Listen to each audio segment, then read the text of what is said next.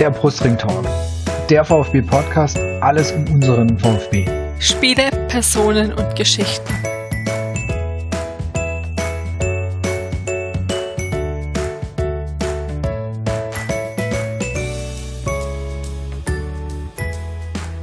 Herzlich willkommen zur 19. Ausgabe des Brustring Talks.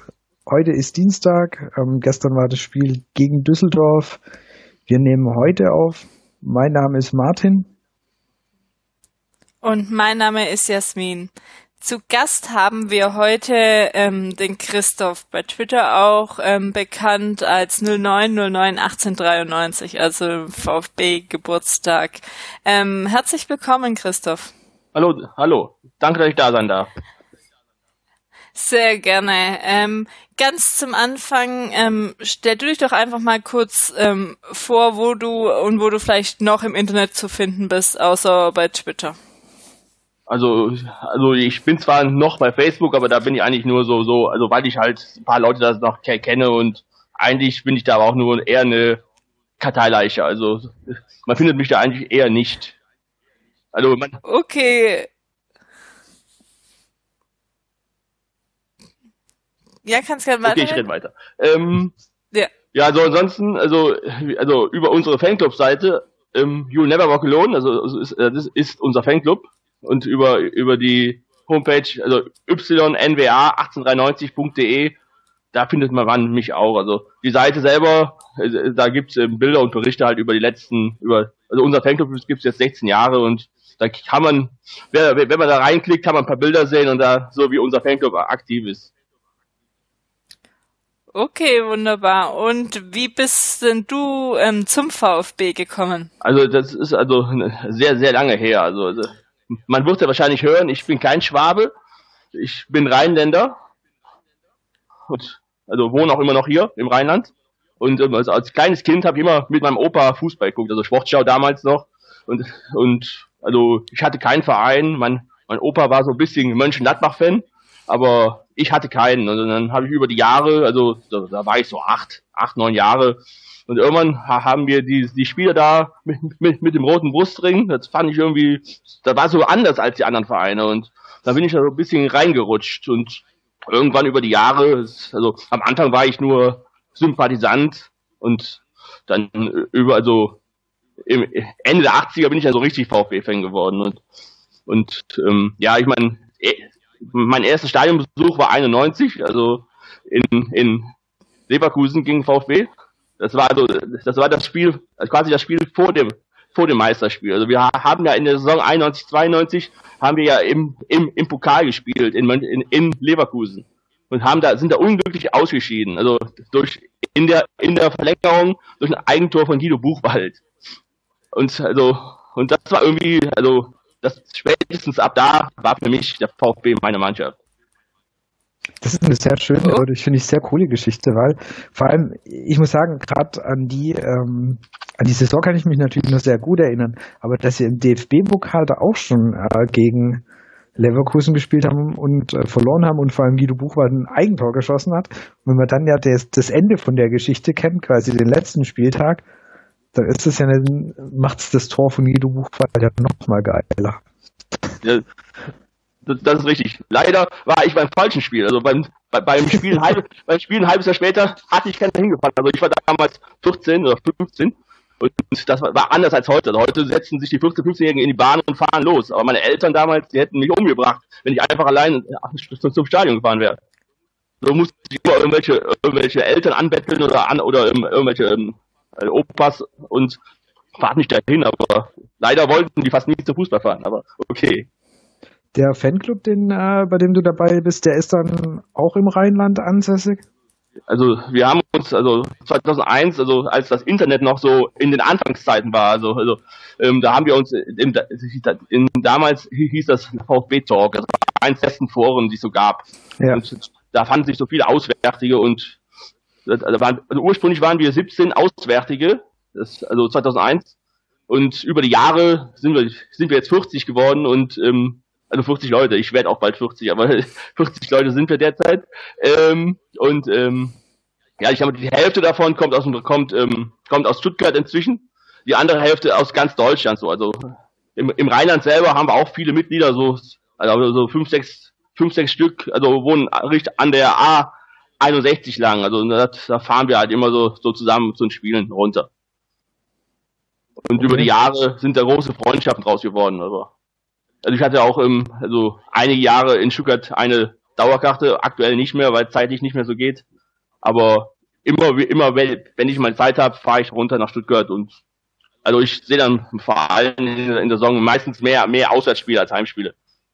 Aber du warst eben gestern vor Ort und ja. deswegen natürlich auch ein prima Gast, um dann heute über das gestrige Spiel zu sprechen.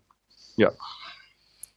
Genau, das wird auch mit unser Fokus sein von der heutigen Episode. Das Spiel gegen St. Pauli lassen wir es großenteils mal aus. Da war Martin auch noch mal ähm, nach dem Spiel beim Millanton, beim St. Pauli Podcast zu Gast und hat da ähm, ausführlich drüber geredet. Also wenn ihr Bock habt, könnt ihr euch das gerne anhören. Wir tun den Link auch nochmal in die Show Notes und dann könnt ihr euch das anhören. Genau, unsere Themen sind ähm, zum einen dann das Spiel ähm, gegen Düsseldorf und auch eine Vorausschau dann auf das nächste Spiel gegen St. Genau, das ist unser Plan. Und dann würde ich mal sagen, fangen wir einfach auch direkt mit dem Spiel äh, gestern an, mit dem 2 zu 0 Sieg. Und ähm, es war, glaube ich, für viele VfB-Fans eine äh, sehr, sehr ungewohnte Situation oder ein sehr ungewohntes Spiel, weil es war, im Nachgang kann man es natürlich immer noch mal einfacher sagen, aber es war ein relativ souveräner Sieg. Er war maximal in der zweiten Halbzeit ab und zu, wo es nicht mehr ganz so perfekt lief, aber es war ein gutes Spiel von unserer Mannschaft, definitiv, fand ich. Und äh, wie gesagt, am Ende recht souverän gewonnen und das war schon alles sehr ungewohnt und vor allem mit der langen Vorgeschichte. Es gibt ja immer dieses bösartige Gerücht, dass der VfB Chancen, die ihm auf äh, quasi auf dem Silbertablett präsentiert werden würden, zum Beispiel wenn die Gegner alle verlieren oder die also die Mannschaften, die sehr nah bei uns sind, der VfB das nicht ausnutzt und auch das ist gestern passiert. Das heißt, Hannover und Braunschweig hatten ja freundlicherweise gewonnen und wir die Gunst der Stunde wirklich genutzt so gesehen ein rundum gelungener Abend. Ich würde jetzt aber trotzdem als erstes dann mal, Christoph, deine Eindrücke von gestern. Was gibt es zu irgendwelchen Spielern von deiner Seite aus zu sagen? Wie fandest du es? Also, also, also ich muss zustimmen, es war wirklich ein sehr gutes Spiel. Ich würde auch sagen, es war das beste Spiel in dieser Saison. Vor allem im, über das ganze Spiel gesehen. Also die letzten 20 Minuten, okay, da war, da waren sie ein bisschen fahrlässig, aber da, da war auch durch die ganzen Auswechslungen ein bisschen der, der, der, Spiel, der Spielfluss war weg. Also vor allem auf der 6, ähm, Pavard ist ja meiner Meinung nach eher ein Innenverteidiger und ähm, vorher hatte Grigic das sehr, sehr gut gemacht, hatte, hatte die, die Bälle verteilt und war eigentlich der, also teilweise mein Mann des Spiels. Also ich fand das sehr überragend, wie, er das gemacht hat. Natürlich, aber also ich würde sagen, abgefallen ist eigentlich gestern kaum einer. Also groß Kreuz fand ich ein bisschen schwach. Da kam wenig Sachen über seine, über seine Seite. Aber ansonsten würde ich jetzt keinen sagen, der war richtig mies oder so. Also schlecht war keiner gestern. Ja, fand ich auch. Also gerade, also jetzt auch nach den letzten Spielen war es wirklich die Frage, wie sie darauf reagieren. Und ja, also, also Großkreuz hatte ich auch ähm, bisschen gesehen. Also war ich auch da am ehesten noch, habe ich mal gezittert, wenn er am Ball war, aber sonst war es durchweg einfach eine gute, konstante Leistung und auch, was man eben auch die letzte Saison oder die letzten Jahre öfters mal bemängelt hat, dass man sich auf eine Führung ausruht, haben sie jetzt nicht in dem Sinne gemacht. Klar haben sie am Ende ähm, dann ruhiger angehen lassen, aber sie haben es dann trotzdem konzentriert nach vorne gespielt. Klar, es gibt dann immer noch Sachen zu mängeln, wie die Chancenverwertung oder auch die ein oder andere Verteidigungsaktion, aber sonst war ich eigentlich, ja, war ein toller Abend. Martin, wie fandest du es denn? Also wie gesagt, ich fand es überraschend nach dem Spiel in St. Pauli. Ähm, sehr gut. Die erste Halbzeit war richtig schön anzusehen. Und der Name ist ja vorhin auch schon gefallen, sehr positiv angetan war ich von Krigic. Also der hat seine Sache wirklich sehr, sehr gut gemacht.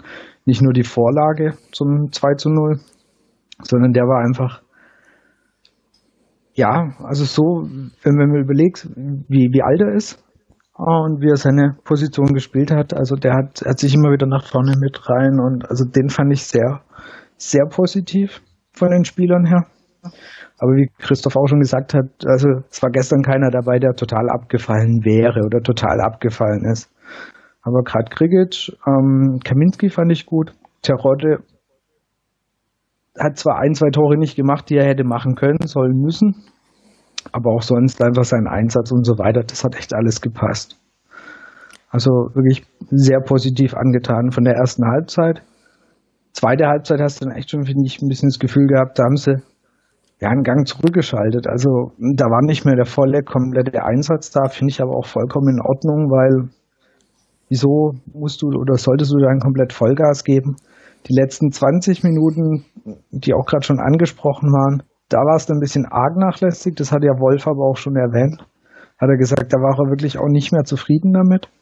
Und passiert ist es ja eigentlich wirklich auch mit diesem ähm, eben ja diese zwei Wechsel, die auch schon vorhin angesprochen waren. Das war einerseits, dass ähm, eben Manet dann ausgewechselt worden ist und Ginche gekommen ist und vor allem eben das der vorhin angesprochene Wechsel von äh, Pavard zu Krikic. Das hat einfach dann nicht funktioniert. Das System wurde auch umgestellt. Eben mit der Reinnahme von Ginczek haben wir dann auf 4-4-2 gespielt. Und da hat man einfach das Gefühl, das hat noch nicht so hundertprozentig gesessen wie das 4-1-4-1, was eben, was sie eben davor gespielt haben.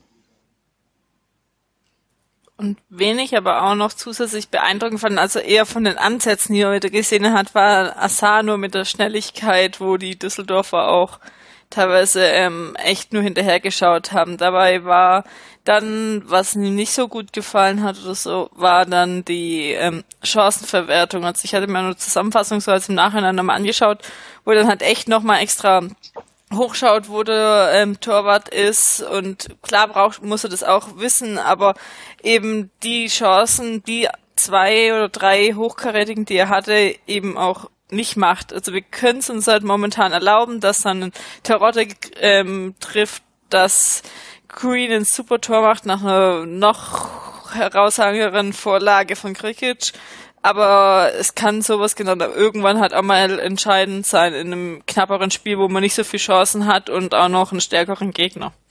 Ja, definitiv. Also ich meine, ich glaube, ich war es gestern auf Twitter oder irgendjemand hat geschrieben, wenn Asano, wenn der jetzt auch noch treffen würde, dann wäre dann wäre der wirklich eine Waffe. Also das ist seine, seine Schnelligkeit, die ist ja genau, das ist gegeben und, und auch wie er, wie er eben das Spiel ähm, sich am Spiel beteiligt, mitmacht und das ist alles super, genau Torgefälligkeit, da kann er definitiv noch dran arbeiten. Und den Aspekt, den du gerade angesprochen hast, also nach dem Motto, wenn das Spiel mal eng wird. Ähm, ich glaube, wir hatten, ich weiß nicht, ob es gestern Abend auf Twitter war oder heute im Verlauf des Tages, dieses, dieses Ding in der, in der Bundesliga solltest du halt, also sollten wir aufsteigen, solltest du so viele Chancen nicht vergeigen. Ja. In der zweiten Liga mit der Qualität, die wir haben, gewinnst du das Spiel halt. Und in der Bundesliga wäre sowas halt schon wieder sehr, sehr eng geworden, weil der Gegner dann eher auch mal noch ein Tor macht und weil du damit so viel vergebenen Chancen, glaube ich, nicht so gut dastehst. Aber das ist eh noch Zukunftsmusik für die zweite Liga reicht. Und dafür bin ich auch, wie gesagt, der Sprung von St. Pauli zu dem Spiel gegen Düsseldorf, den fand ich beachtlich. Auch äh, zum Beispiel von Green, wo ich jetzt den gegen St. Pauli, wo ich gedacht habe, nee, also das war noch nicht so, so das Wahre. Ich war überrascht, dass er wieder aufgestellt war, dass er wieder spielt. Aber diesmal hat er es ja auch gezeigt, warum er spielt. Also die Steigerung innerhalb von einer Woche fand ich auch sehr, sehr positiv. Und dazu noch zu sehen, dass es gefühlt äh, trotzdem noch nach Luft nach oben haben. Also es ist nicht so das Maximum erreicht. Du hast, ich denke, wenn es wirklich drauf ankommt, könnten sie noch besser spielen, auch konzentrierter, ähm, wenn es wirklich dann sich konzentrieren müssen. Und du hast eben halt immer noch äh, eine gute Bank, wo du dir keine Sorgen machen musst. Ähm, wenn da jetzt irgendein Wechselspieler reinkommt, klar hat es ein bisschen gehakt, aber es sind Spieler, die eigentlich, äh, die bei, einem, bei jedem anderen Zweitligisten wahrscheinlich sogar in der Startelf stehen würden. Absolut. Also wir haben von der, äh, von der Breite jetzt vom Kader, auch durch die Winterverpflichtungen, die Leute, die wir generell da haben, haben wir einfach einen richtig guten Kader mittlerweile. Also steht für mich außer Frage. Und wenn man rein nach dem Kader geht, muss unser Ziel erreichbar sein und das Ziel heißt Aufstieg. Also äh, wenn, wenn die jetzt nicht irgendwie wieder so äh, à la Kramny-Style irgendwann ähm, dann das Fußballspielen wieder einstellen und weiter dranbleiben, müssen wir das packen. Ja, sehe ich auch so. Also also, hallo, darf ich reden? Ja, natürlich, gerne. Ja, ja, gerne. Ja, ja auf, auf, jeden Fall. Also ich denke mal, durch die durch die Neuverpflichtungen ist der Kader noch also wieder breit geworden und, und ich denke mal, die Spieler haben alle Zukunft. Also da ist ja kein, da ist ja keiner über 20. Also und die sind schnell und jung und ich denke mal, sollten wir aufsteigen und jetzt jetzt nach der Euphorie von gestern sage ich, wir steigen auf. Da muss ich sagen, hat die Mannschaft Zukunft, wenn sie zusammenbleiben kann. Genau, das ist die Sache. Bei manchen, bei vielen sind ja auch Optionen dann für wie erst Liga, was dann eben auch Zukunftsmusik ist. Aber es ist trotzdem jetzt, denke ich, eine gute Zusammenstellung auch mit den Jungen, auch den Neuzugängen, denen jetzt auch ein bisschen Zeit geben zu können mit dem Kader, weil man muss bedenken eben, Prekalo hat gestern gespielt, die anderen beiden, ich weiß gar nicht, ob der eine schon in Stuttgart ist, oder der andere saß auf der äh, Tribüne und war auch beim Mannschaftssieger äh, Fotos in der Kabine dabei, aber die kommen ja auch noch dazu. Und dann hast du eben noch einen äh, Zimmermann, der jetzt, ich glaube, nächste Woche wieder ins Mannschaftstraining einsteigen soll und ähm, auch okay, Werner wird es noch ein bisschen dauern, bis der wieder zurück ist. Aber da müssen die sich jetzt auch erstmal anstrengen und zeigen, was sie können, dass sie überhaupt ähm, in Kader kommen, weil du hast ja eben auch noch einen Klein oder Edgekan, die auch äh, es nur auf die Tribüne geschafft haben. Genau, also sehe ich absolut so und, und gerade auch wenn, wenn jetzt ähm, unsere, unsere Stürmerposition, das hat man, ich glaube, im, im letzten Brustring-Talk auch schon besprochen, die ist äußerst komfortabel. Du hast einen Terodde, der aktuell trifft, der schon jetzt zwölf ähm, Tore die Saison gemacht hat. Du hast einen Ginczek in der Hinterhand, also der vor allem auch drängt und heiß darauf ist äh, zu spielen. Also ähm, zwei wirkliche klasse Stürmer zur Auswahl und äh, beide mehr als Zweitligareif. Also, also Ginczek auf jeden Fall. Terodde, der hat noch nicht Bundesliga gespielt, aber ich denke schon, der, auch da würde der seine, seine Kisten machen. Also der Kader aktuell, da kann man wirklich auch Herrn Schindelmeiser mal ein Lob machen. Der ist ganz sinnvoll aktuell zusammengestellt. Also das finde ich steht wirklich außer Frage. Ja, also kann man echt nichts sagen. Es waren überraschend die äh, manchen Spieler, wie das gekommen ist. Aber ja, ich bin jetzt einfach gespannt, was sie zeigen und wie sie dann vielleicht doch noch dann weiterhelfen können, um vielleicht dann doch mal Richtung Ende hin, wenn einer mal irgendwie doch ein bisschen Schwäche zeigt, dass sie dann einspringen können und dann äh, gut spielen können. Du meinst jetzt von den, von denen, die jetzt gerade auch in der Winterpause gekommen ja, sind? Ja, genau. Klar. Das, oder eben auch mal äh, äh, Maxim trotzdem, aber man hat ja doch noch irgendwie die Hoffnung, dass es dann doch irgendwann mal noch den Durchbruch äh, beim, wie viel ist das, achte, aber beim achten Trainer schafft. Ja, aber also Maxim finde ich ist ein sehr gutes Thema und da, da würde ich jetzt auch gerne noch ein bisschen einhaken, weil es ist schon äh, erstaunlich, da hat jetzt in der Rückrunde noch keine einzige Minute gespielt. Ähm, war ja in der, in der Winterpause war ja immer wieder am Wechsel, der Wechsel er nicht, er ist ja dann da geblieben. Und ich fände ich fände es natürlich schon interessant, ist er, ist er im Training einfach nicht gut genug oder gibt er da nicht genug Gas? Der, der Philipp, als wir den Podcast letztes Mal mit ihm aufgenommen haben, hat er gesagt, er hat sich, er hat sich gut gezeigt im Trainingslager, also er hat sich nicht irgendwie hängen lassen. Und interessant wäre natürlich schon, warum er eigentlich so gar nicht zum Zug kommt. Also bei St. Pauli kann ich es noch halbwegs nachvollziehen. Da war ja die Geschichte, dass sich Zimmermann verle äh, verletzt hat und dadurch, glaube ich, so sein, sein, seine Wechselstrategie vielleicht auch ein bisschen durcheinander gekommen ist. und dann einfach für Maxim kein Platz mehr war. Aber gestern hätte man Maxim auch bringen können, jetzt rein von der wie spielerisch war und mein, du wechselst einen Ginczek für Carlos Menet ein, könnte man theoretisch auch Maxim dafür bringen. Also ich weiß nicht, wie, wie ihr das seht oder dass er so gerade aktuell ganz eigentlich ja, auf dem Abstellgleis ist. Christoph, wen hättest du gern äh, gesehen? Oder wenn man sagt, irgendwie man will Maxim wieder einbinden, wie hätte man das umstellen können?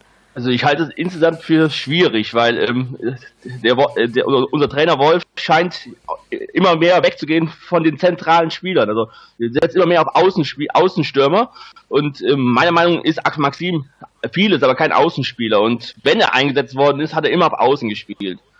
Deswegen ist er meiner Meinung nach da auf der falschen Position. Also er müsste eher auf der 10 spielen, aber diese Position gibt es ja aktuell gar nicht. Also wir haben ja eigentlich, gestern hatten wir Asano so ein bisschen hängend hinter Terodde und da, da in Gentner da, da, daneben als Acht so. Und die Position, die es eigentlich da geben müsste für Maxim, die sehe ich da aktuell nicht. Und als Außenspieler, sind die anderen halt durch ihre Schnelligkeit eventuell die besseren. Also ich weiß nicht, ob ich, ich also ob ich, ich so, so bitter es klingt, aber ich glaube, Maxim wird uns im Sommer verlassen. Weil er wird wenig spielen, glaube ich, in der Rückrunde. Stand heute würde ich da definitiv auch davon ausgehen. Alles, was du gesagt hast, genau.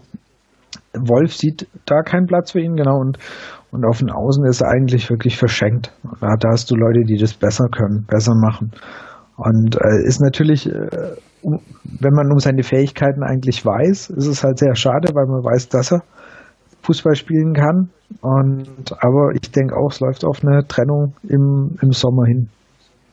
Was die Frage gerade, wen sollst du dann wirklich überhaupt rausnehmen? Die spielen eigentlich alle gut. Du kannst dich über keinen von denen, wo auf seiner Position oder in der Offensive spielen, wirklich beschweren. Und ähm, Wolf ist eben niemand so, der oder der aufgrund vom Namen oder irgendwas aufstellt. Da muss sich halt im Training beweisen. Und momentan bieten die anderen Spieler im Training wohl so was Gutes an und dann auch noch im Spiel. Dann gibt's eben keinen Grund, die Mannschaft ähm, so groß zu verändern. Klar, er macht es immer so auch auf Gegner abhängig. Ähm, ja, aber es ist was anderes wie die letzten Saisons, wo man am liebsten ähm, zu jedem Spiel die komplette Startelf ausgewechselt hätte. Ich meine, die einzige Position, also, die ich für ihn sehen würde, ist gestern, gestern hatten gestern zum Beispiel sehr viele schlechte Ecken.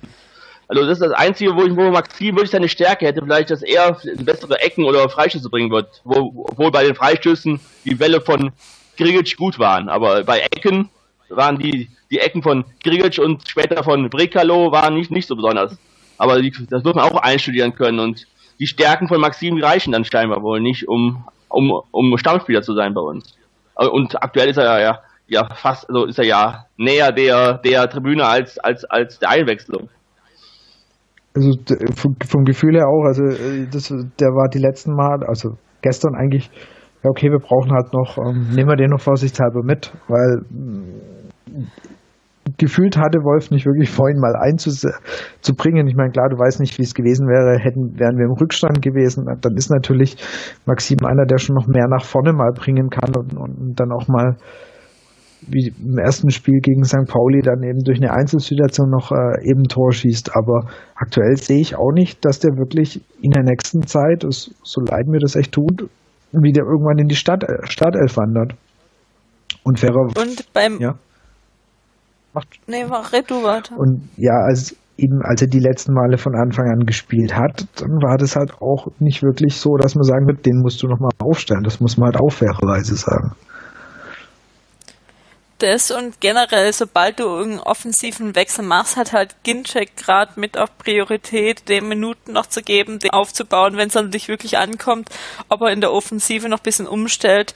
Ähm, möchte halt Wolf und Ginczek eben die Spielpraxis bieten, um dann vielleicht auch wirklich eine Alternative zu Terodde zu sein oder in Not, gestern haben die auch mal zu zweit gespielt, ähm, das vielleicht auch irgendwann mal auszuprobieren. Und dann fällt ähm, Maxim halt oder fällt eine offensive Wechselposition schon mal weg und dann ähm, klar wurde dann auch mal, äh, hat Pavard dann noch gespielt, da eher defensiven Wechsel und am Ende hast halt äh, nur drei und wie du gesagt hast, Maxim hat sich jetzt in den letzten Spielen, wenn er mal gespielt hat, nicht wirklich angeboten. Genau, das kommt dann einfach erschwerend hinzu, dass, dass wenn er spielt oder gerade von Anfang an gespielt hat, dass es halt auch nicht so war, dass man sagt, gut, der, er muss zwangsläufig wieder spielen. Aber Green hat auf St. Pauli auch jetzt nicht richtig gut gespielt, aber hat eben, ich denke, der wird, der wird an dem Training dran geblieben sein und hat es dann eben dieses Mal auch seine, seine, seine Aufstellung definitiv gerechtfertigt. Also da kannst du nichts sagen. Wie habt ihr ähm, Kaminski gesehen? Das ist ein Spieler, der, der haben ein paar gesagt, das war so ihr Man of the Match. Ich hasse ja dieses Wort. Der Spieler des Spiels. Also ähm, der, der sehr positiv aufgefallen ist. Wie habt ihr ihn gesehen? Zusammen im Verbund mit Baumgartel auch vielleicht. Also ich fand es sehr überzeugend. Also er hat, also er kriegt ja auch, vor allem man merkt, er kriegt immer mehr Bälle von seinen Gegenspielern. Also es ist immer meistens ein Zeichen, dass die, die, die, die Mitspieler ihm, ihm vertrauen. Und ähm, teilweise hat, hat er sogar mehr Bälle gespielt als, als Baumgartel neben ihm. Und also man, damals hieß es ja, als er im Sommer, der wäre so ein kleiner Mats Hummels Typ. Also und ich denke mal, man da am Anfang, die, die, also im ersten Drittel der, der Saison war ja gar nicht dabei. Also irgendwie hat er sich dann doch hinten raus dann doch nochmal angestrengt und jetzt scheint er ja wirklich Stammspieler zu bleiben. Also da wird es eng für die, also für die, für die anderen beiden, also Pavard und ähm, der, der andere neue, wie es er hieß, der, wie war der Name nochmal? Ango, Ango, ich äh, ja, die Aussprache, wir wissen, wen du meinst. äh, Ongene, Ongene hätte ich jetzt, aber da bin ich auch äh, ja, kein okay. Französisch-Experte. Wir wissen, wen Fall, du meinst. Auf jeden Fall. Irgendjemand hat mal, hat mal die Lautschrift auf Twitter hingeschrieben, aber wohl hat gesagt, er hätte einen Franzosen gefragt, er wüsste aber auch nicht, ob das so korrekt ist. Also deswegen, ähm, deswegen wurde er auch in der Pressekonferenz, das fand ich dann ja nett, wurde er immer mit seinem äh, mit, mit seinem, ja genau, mit seinem Vornamen angesprochen. also beziehungsweise äh, hat man Trainer immer, immer mit Vornamen, also ihn im Sinne den Trainer ja. gefragt, zu ihm gefragt und dann den Vornamen angesprochen. Das fand ich sehr nett, weil ich glaube, keiner sich blamieren wollte, wie man den jungen Mann ausspricht. Also okay, also dann mal zurück zu Kaminski. Also, also ich, ja. also ich, ich fand es sehr überzeugender Auftritt. Also gutes Stellungsspiel, gute Bälle hinten rausgespielt und hat da zusammen mit Baumgartel eigentlich nichts anbrennen lassen. Das, was du auch gesagt hast, finde ich, finde ich eigentlich bei ihm echt sehr interessant. Der war ja wirklich abgemeldet eigentlich in der Hinrunde. Da hieß es ja schon, um Gottes Willen, äh, was hat man da wieder für einen geholt? Ähm, jetzt spielt er nicht mal, sitzt auf der Tribüne, nicht mal im Kader. Und äh, bei dem hast du einfach, dass er jetzt spielt, ich meine, da, da muss ja auch vom Spieler aus was kommen. Ja. Das heißt, da muss er ja entsprechend auch sagen, okay, ich bin hierher gekommen und ich möchte jetzt nicht nur auf der Bank sitzen oder auf der Tribüne. Das heißt, der muss, muss ja auch entsprechend sich im Training gezeigt haben. Und das finde ich einfach auch eine sehr, sehr positive Geschichte, dass, dass einer dann sagt, okay, ich gebe das jetzt halt hier nicht irgendwie gleich wieder auf, sondern ich, ich kämpfe mich daran. Und wie du auch gesagt hast, aktuell wüsste ich auch nicht, wieso man ihn auswechseln müsste. Die, das hat jetzt mit Baumgartel wirklich sehr, sehr vernünftig geklappt. Also aber auch da jetzt wieder finde ich von Wolfs Seite, dass er eben auch den Innenverteidigungen eine Chance gibt. Es gibt auch Trainer, die die die ähm, Innenverteidigung des ersten Spieltags in so gut wie die komplette Saison durchspielen lassen.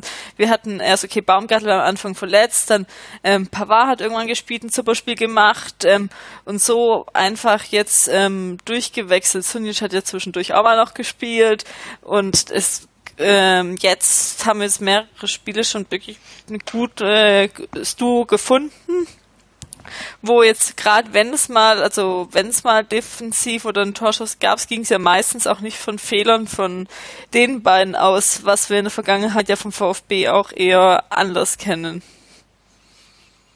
Ja, also Innenverteidigung kannst diesmal echt auf jeden Fall nichts vorwerfen.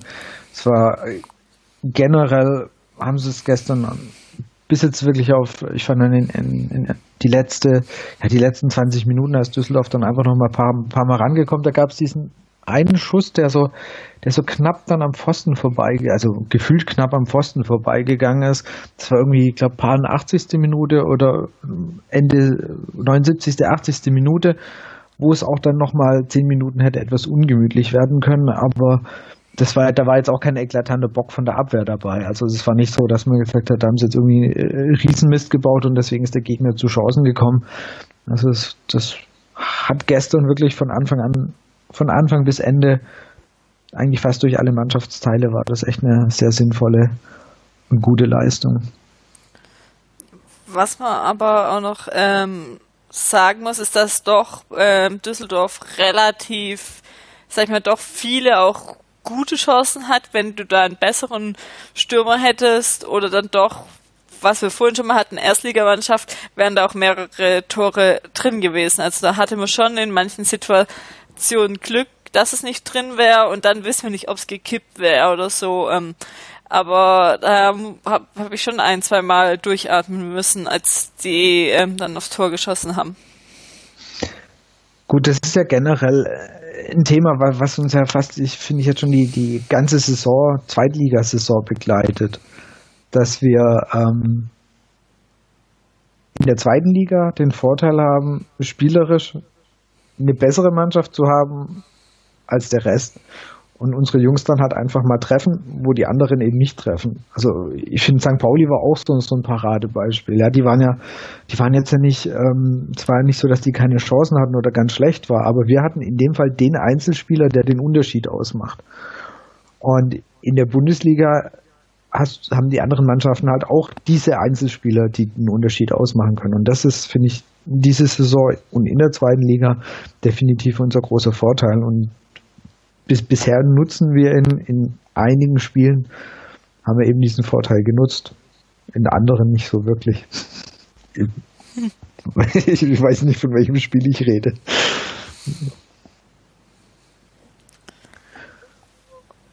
Okay, gibt's sonst noch irgendwas, Christoph, was du zum Spiel gestern sagen möchtest? Vielleicht noch irgendein Spieler nochmal herausheben äh, oder die komplette Mannschaftsleistung, Wolf?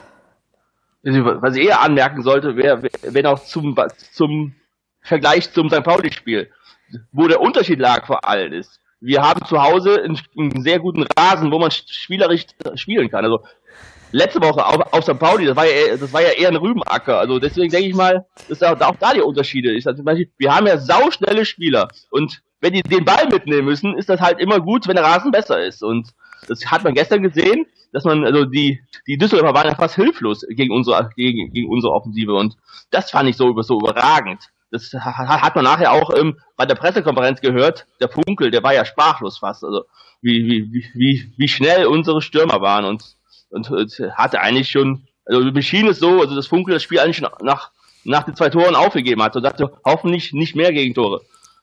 Und das war schon beeindruckend. Also ich meine, okay, ich, ich, ich denke mal, Sandhausen nächste Woche, das wird eine andere Hausnummer, weil die meiner Meinung taktisch und taktisch besser stehen und defensiver stehen, wahrscheinlich auch. Die Düsseldorfer, es schien mir ja so, als wenn sie, als wenn sie offensiv dagegenhalten wollten, die ersten 20 Minuten, und irgendwie dann ins, ins, ins offene Messer gelaufen sind gegen unsere Konterattacken. Ja, also ähm, das, da können wir hier auch schon mal, denke ich, gerade den, den Ausblick eben auf Sandhausen langsam machen. Du hast es nämlich jetzt schon angesprochen. Äh, nächsten Sonntag kommt Sandhausen. Und ich denke auch, das wird schon nochmal, das wird definitiv schwieriger, weil die kommen jetzt mit einem sehr guten Lauf. Ja, die haben, die kommen jetzt mit zwei Siegen. Und die haben jetzt auch immerhin schon auch 30 Punkte. Also die stehen auf Platz 6. Jetzt nicht, dass Düsseldorf so unbedingt ganz schlecht stand und so sehr viel weniger Punkte hatte, aber Sandhausen, die kommen mit einer eher so einem sehr guten Gefühl. meine, die spielen noch morgen im Pokal gegen Schalke, da dürfen sie gerne über 120 Minuten und 11 Meter schießen gehen und sich komplett verausgaben, da habe ich nichts dagegen. Aber ähm, die kommen trotzdem mit einem äh, mit, mit positivem Erfolg, also mit keinem, glaube ich, die haben noch kein Gegentor äh, jetzt in, de, in der Rückrunde bekommen und ich glaube, ihr letztes wenn ich es richtig in Erinnerung habe, ihr letztes Gegentor haben sie Anfang Dezember bei der 3 zu 1 Niederlage in Nürnberg bekommen. Also ist auch schon eine Weile her. Den ihre Abwehr scheint aktuell auch gerade sehr, sehr gut zu stehen. Und wie du auch gesagt hast, die stehen eher vermutlich im Gegensatz zu Düsseldorf eher noch kompakter und mehr, mehr hinten drin. Also da wird noch mehr, noch mehr Wert auf die Defensive gelegt. Das wird definitiv eine schwierigere Nummer. Oder, also Ob es schwieriger wird, weiß ich nicht. Also kann man jetzt noch nicht sagen, aber gefühlt wird es schwieriger. So ist es richtig. Ja, ich bin auch mal ähm, gespannt, ähm, ob Wolf dann vielleicht auch jetzt irgendwie da durch die andere taktische Formation oder Ausrichtung von Sandhausen vielleicht dann auch ein, zwei Spieler ähm, vielleicht austauschen wird. Ich könnte mir jetzt nicht vorstellen gerade, ähm, wer es ist, aber ähm, es gab ein, zwei Überraschungen jetzt ja bisher immer ähm, seit Herbst, seit Wolf da ist. Ich meine, wie Christoph vorhin gesagt hat, wie, wie nimmst du gerade raus? Ich meine, die, die machen ihre Sache eigentlich gerade ganz gut. Das ist, wäre jetzt sehr schwer, da jemand wie Maxim oder so einzubauen. Ich meine, klar, die, die äh, Sandhausen spielt anders, das heißt, dann wirst du deine Mannschaft auch vielleicht wieder anders aufstellen. Aber ich denke zum Beispiel Innenverteidigung, Außenverteidigung, da sehe ich keinen Grund, dass irgendwas ändern wird dran. Wieso sollte er? Also weil die, die standen jetzt stabil. Wir haben in den Vorbereitungsspielen und den ersten zwei Ligaspielen kein Gegentor bekommen. Da brauchst du, denke ich, an bei denen nicht, nicht viel ändern. Unsere neue Verletzte sind zum Glück nicht dazugekommen. Es ist niemand, äh, soweit ich das auf dem Schirm habe, ist niemand gelb, gelb gesperrt. Das heißt, das, ist, das sind alle, du hast alle Spieler da und er kann da wirklich aus dem Kader, der ihm zur Verfügung steht, aus dem Vollen schöpfen, also bis auf die zwei Verletzten halt Werner und Zimmermann, aber ansonsten hat er alle da. Also ich, ich würde auch darauf tippen, dass die gleiche Aufstellung spielt, glaube ich. Also ich meine, es sei denn, er möchte den Gegner halt ein bisschen was anderes anbieten, aber das, das müssen wir wohl abwarten. Aber ich, also meine Tendenz, also mein, ich, wäre die, die gleiche Aufstellung durchzuführen, weil man muss ja auch wir haben Heimspiel, da muss man auch erstmal, muss man eher dem Gegner sein eigenes Spiel aufdrücken und da ist, glaube ich, taktisch sollte man eher wahrscheinlich eher auswärts ein bisschen variieren, aber ich glaube bei, bei Heimspielen, wo man wo, wo man den Zuschauern was zeigen will, denke ich schon, dass wir so offensiv weiter agieren. Es, es wäre wär natürlich sehr schön, wenn halt gegen, gegen Sandhausen das Stadion wieder ein bisschen voller wäre. Also gestern war, war für ein Montagsspiel war es schon sehr gut, 38.000, aber für, für den Sonntag hoffe ich das schon mehr auf. Also so 45.000 wäre wär das schon mal schön. Auch wenn die Sandhäuser wahrscheinlich nicht viel mitbringen weil da war ja schon bei unserem Spiel da, war ja das ganze Stadion voll mit Stuttgartern und da wird nicht viel mitkommen. Ich wollte auch sagen, gefühlt stehen da von den Tausend im Stadion und wahrscheinlich sind es schon viele. Also ich, ich, ich weiß nicht, wie, wie viel die auswärts uns aktuell so mitbringen. Ich meine, Sandhausen ist nur und Stuttgart liegen noch nicht so weit auseinander. Da überlegt sich vielleicht der eine oder andere doch mal hinzufahren. Aber, ähm, in die große Arena. In die große weil, Arena, ja. Ich meine, für, für, für Sandhausen ist das äh, Gefühl, ist es so ein Spiel wie für Heidenheim in der Hinrunde. Ja. Für die ist das, ein, ist das natürlich echt äh, ein sehr großes Spiel. Ja, die, die spielen mal VfB Stuttgart im großen Stadion und die werden schon ziemlich Gas geben und ziemlich motiviert sein. Also davon kannst du ziemlich sicher ausgehen und ich bin mir sicher oder ich hoffe ganz, ganz stark, dass das niemand beim VfB, niemand von den Spielern vor allem irgendwo denkt, der könnte das jetzt auf die leichte Schulter nehmen, weil das wird es definitiv nicht. Und ich hoffe. Nee, also, also ich hoffe es echt, aber irgendwie habe ich doch im Wolf Vertrauen, dass er es den ein bisschen ausredet. Vielleicht auch noch ähm, aus der Euphorie von gestern. Aber ja, ja, wie gesagt, was, was ich super positiv fand, wenn man eben da gerade jetzt nochmal Wolf, ähm, ins, weil du ihn gerade ins Spiel gebracht hast, er hat ja eben gesagt, die letzten 20 Minuten haben ihm nicht gefallen, weil der Düsseldorf einfach nochmal zu stark rangekommen ist. Und das ist einfach eine Geschichte, die finde ich so gut und das mag ich so an ihm, dass auch wenn du gewinnst, auch wenn du die erste Halbzeit richtig gut war, dass du trotzdem sagst, hey, es gibt Sachen, die haben mir nicht gepasst und darüber müssen wir reden. Und das ist, unterscheidet ihn halt ganz arg zu den ähm, Übungsleitern, die wir davor hatten. Ich, möchte, ich möchte ihn jetzt nicht Trainer nennen.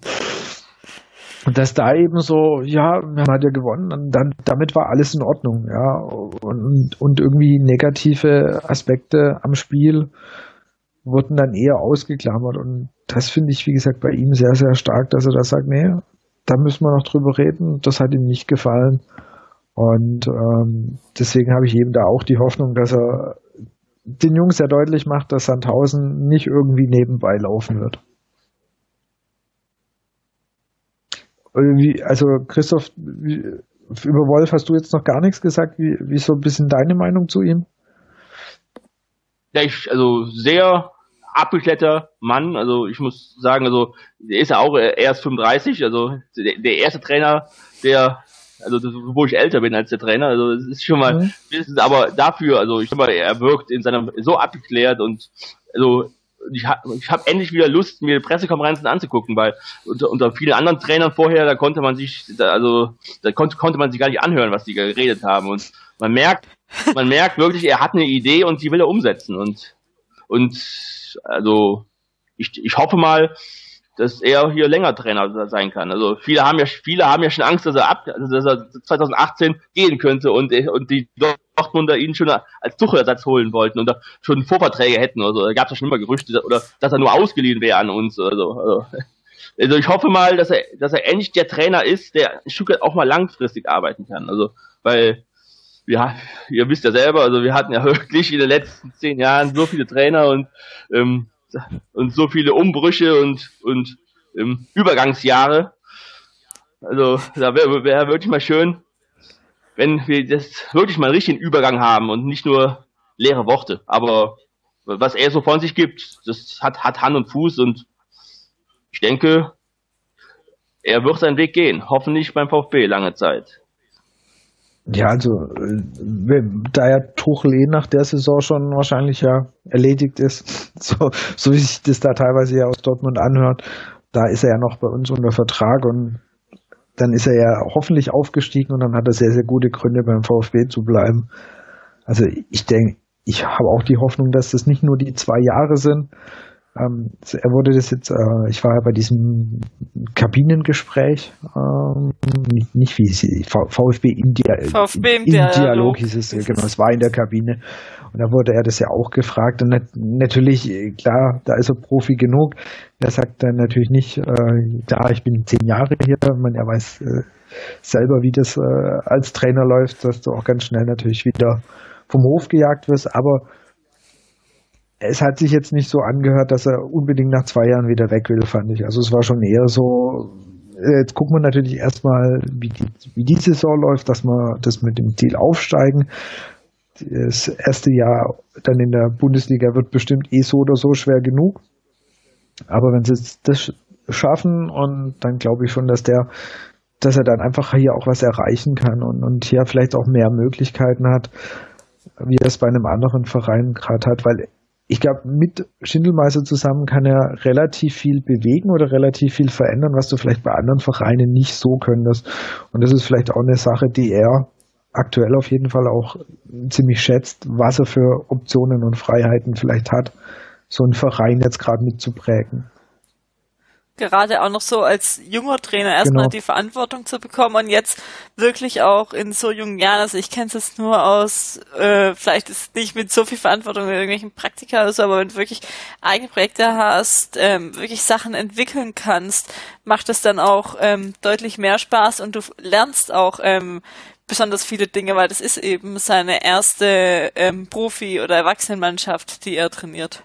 Also in, ich sag mal im Profibereich. Erwachsenenmannschaft hatte er damals schon als Spielertrainer, aber jetzt wirklich im, im hochklassigen Profifußball. Du hast uns als du hast uns als hochklassig bezeichnet. Das finde ich, find ich sehr Im Vergleich zu, ähm, wo war das, wo er in welcher, was war das, Kreis, Kreisklasse? Nee, oder wo er oder Spielertrainer war. Landesliga. Jedenfalls, äh, Landesliga, glaube ich. Landesliga? Okay, ähm, trotzdem noch paar Ligen, zweithöchste Liga Deutschlands. Ja. Danke, Martin. Ja, ist richtig. Ist immer noch die zweithöchste. Ja, genau, Sandhausen. Ähm, einfach schon, ich frage ganz kurz einfach schon mal ganz frech eure Tipps ab. Christoph, was denkst du, wie es am Sonntag ausgeht? Also ich glaube, wir kriegen unser erstes Gegentor, aber wir, wir gewinnen trotzdem 2 zu 1. Jasmin? 3 zu 1. Super. Ich habe keine Lust auf Gegentor. Also wird es ein 2-0. Ja, du tippst mal wieder einen Sieg. Ja, jetzt darf ich nicht, gell, weil immer wenn ich Sieg tippe, verlieren wir danach. Das ist immer scheiße. Ich weiß. Ich glaube, das war das Problem. Du bist einfach zu optimistisch. Oh. Das kommt dir nicht. Nee. Die Saison. Ich bin verhal verhalten ja, also, optimistisch. Bitte. Also ich rechne jetzt nicht mal damit, dass es wirklich, wie wir schon hatten, dass es vielleicht jetzt so klar oder entspannt wird, aber einfach, was wir schon wahrscheinlich jede, jede, fast jede Woche gesagt haben, es macht einfach Spaß, mit so einem Fußball ins Stadion zu gehen, ähm, dort zu stehen, so einen Fußball zu sehen und dann sich über ähm, Siege zu freuen. Das war jetzt, es war jetzt nicht wie ähm, das ähm, Spiel gegen Fürth, dass da, da zig Tore waren, aber ich weiß nicht, es hat einfach, der Abend hat gestern verdammt viel Spaß gemacht im Stadion. So ging es mir jedenfalls. Genau, wie fandet ihr Stimmung, Christoph? Ja, ich mal, also ich war gestern auf der auf der Gegengraden, also also ah, okay. also Seite zur Kantscher Kurve. Also da war ich nicht so ganz so nah wie sonst immer. Sonst bin ich immer im, im Oberrang in der in der Kantscher Kurve. Aber ich denke mal, es war also für das Stadion nur also nur 38.000 da waren, war es schon also war die Stimmung gut. Jetzt, jetzt nicht Champions League mäßig gut, aber aber schon ähm, Mittelmaß der ersten Liga im Vergleich. Ja, im Vergleich zu den ja. letzten Saisons auch. Also fand ich deutlich besser. Und klar, die Saison ist es jetzt fast Standard, wenn du jetzt äh, nicht, wenn eher waren ja mehr, die schlechteren Spiele waren ja eher auswärts immer. Ja. Ja, gut. Genau. Bis auf Heidenheim. Da war ich nicht, da war ich auf Messe, da war ich nicht im Stadion. Schon fast verdrängt, ja. Es ist, ist ja schon, äh, das Gefühl des Heidenheim auch schon echt eine Ewigkeit her. Also ich meine, das ist so ein Spiel, was ich immer gerne mal wieder vergesse, dass wir 1 zu 2 gegen die daheim verloren haben. Aber andere Trainer und gefühlt echt noch eine andere, echt noch eine Ewigkeit her. Ja, und jetzt ist man dann doch irgendwie, hat man sich an die zweite Liga gewöhnt, eben ja Trainer überstanden. Und ja, ähm, genau, Christoph, noch eine Frage an dich. Wir hatten im letzten Episode haben wir ähm, getippt, ähm, auf wer die ersten, zweiten und dritten Platz am Ende der Saison in der Bundes, äh, in der zweiten Bundesliga-Tabelle belegt. Was ist denn dein Tipp? Jetzt vielleicht gerade auch mit den frischen Eindrücken von gestern am Montagabend das Spiel. Also ich gehe, also jetzt ich also also nach dem St. Pauli-Spiel, da war ich ein bisschen skeptischer, aber jetzt nach dem Düsseldorf-Spiel, den ich sage, wir werden Meister und holen uns diese komische Radkappe da. Und, und Hannover, Hannover geht auf den zweiten Platz. Ich denke mal, Braunschweig, die spielen nächste Woche in, in Nürnberg. Ihnen fehlen drei Spieler, Stammspieler und ich glaube, die werden auch in Nürnberg nicht gewinnen. Und meiner Meinung wird Braunschweig in den nächsten Wochen ein bisschen runtergerutscht. Also das dritt, der, der, der dritte Platz wird heiß umkämpft, glaube ich, zwischen Union Dresden und Braunschweig. Aber Hannover und Stuttgart werden sich meiner Meinung nach absetzen. Und ich denke mal, in vier, fünf Wochen geht es dann nur noch um Platz eins und zwei für die beiden Vereine. Also das klingt ja nervenschonend ja, für uns mal im Vergleich zu letzten Saisons. Was wäre das für eine Saison, wenn du die letzten zwei, drei Spiele einfach einfach so über dich ergehen lassen könntest. Also aktuell glaube ich es noch nicht. Ähm, aber so ein bisschen absetzen wäre wirklich ganz gut. Das, deswegen wäre auch eben ein Sieg gegen Sandhausen sehr, sehr wichtig. dass einfach der Abstand zu Platz 3 und 4 einfach so groß wie möglich ist. Also äh, am, am liebsten zu Platz 3, weil auf äh, Relegation hat, glaube ich, niemand, den ich kenne, Lust.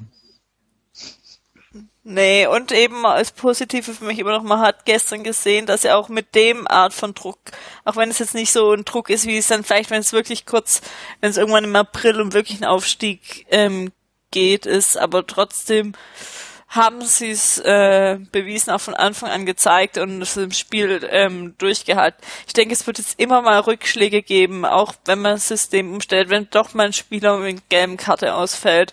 Aber gerade mit dem Kader, mit der Leistung, auch was man von vielen äh, Fans von anderen äh, Mannschaften hört, muss man einfach aufsteigen. Das wurde bei uns ja auch immer gesagt.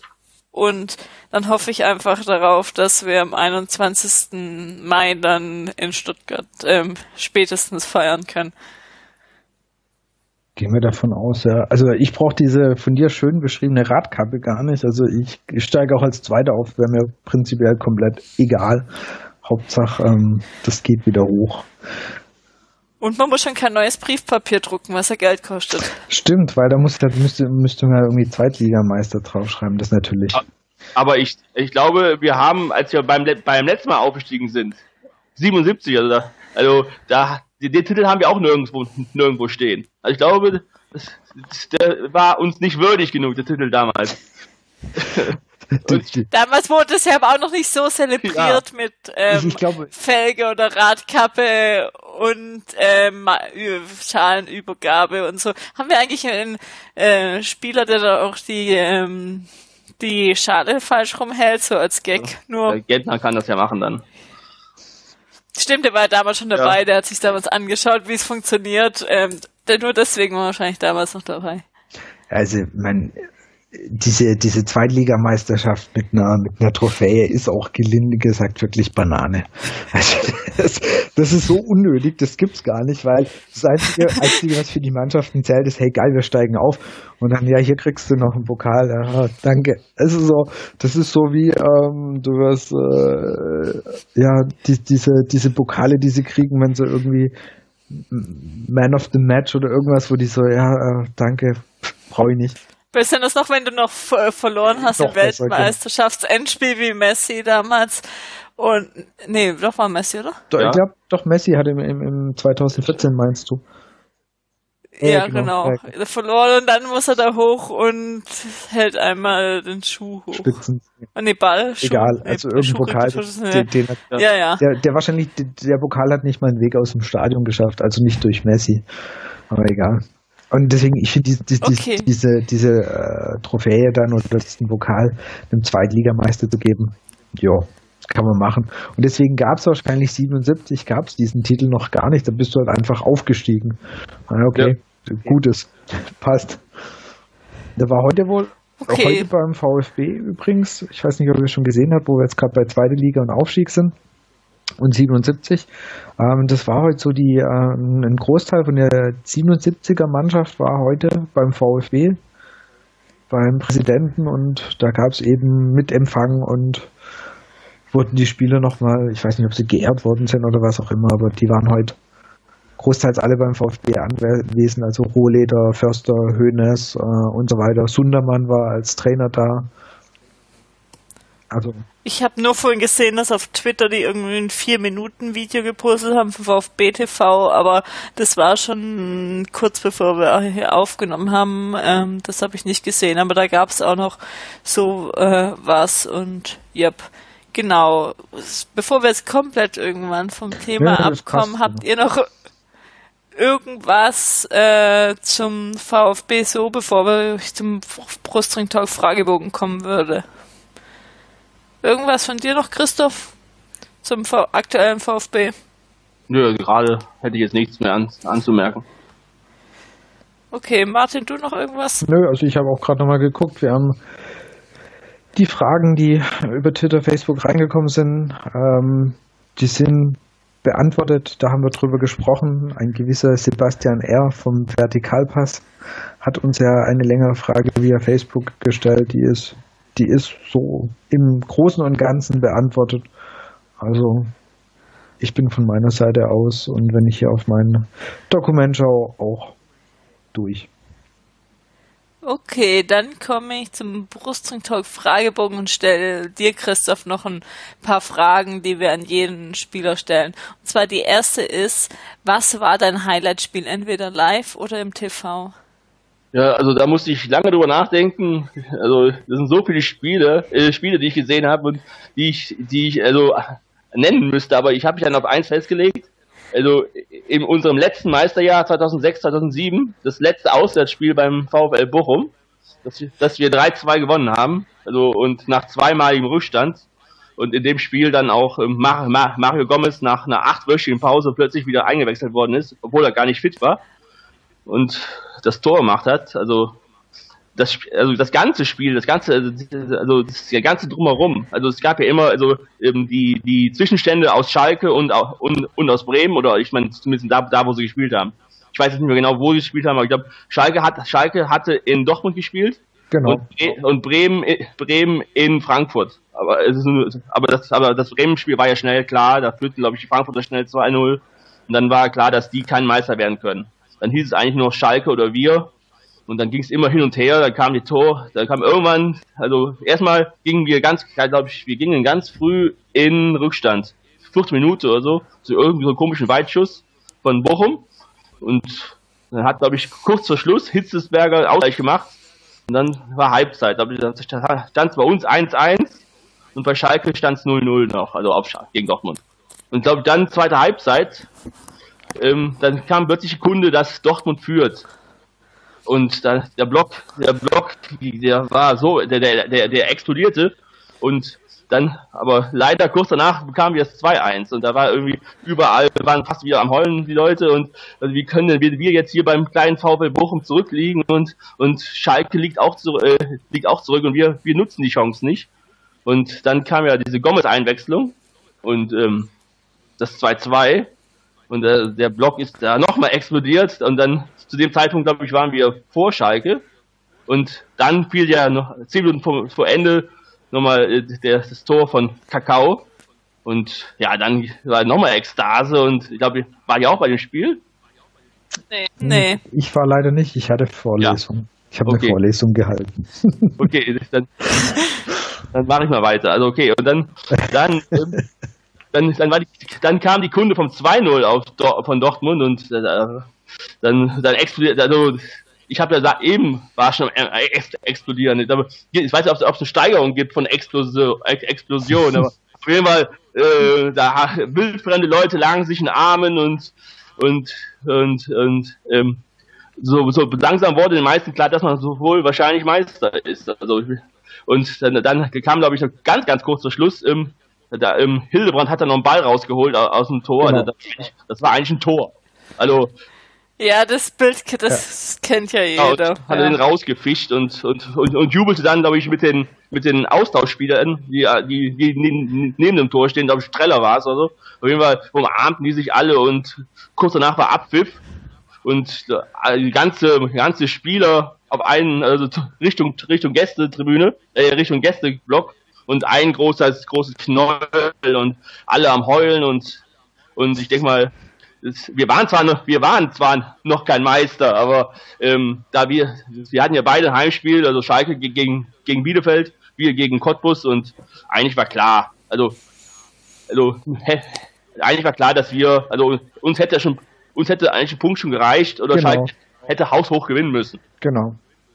Und somit war eigentlich klar, dass also für die mich. Die Chancen ganz gut stehen. Es war die, die gefühlte Meisterschaft war das in Bochum.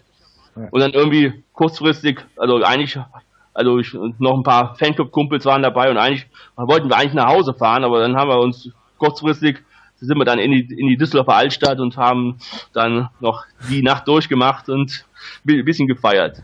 Und eine Woche später war dann gegen Cottbus die Meisterschaft. Also das war klingt ja sehr gut. Das war mein Highlight, also ein Highlight. Also ich könnte auch, ich könnte jetzt noch andere Spiele erzählen, aber also wenn ich eins raussuchen müsste in den letzten Jahren, dann wäre es das, das gewesen. Okay, und äh, die nächste Frage, wer ist oder war dein VfB-Held?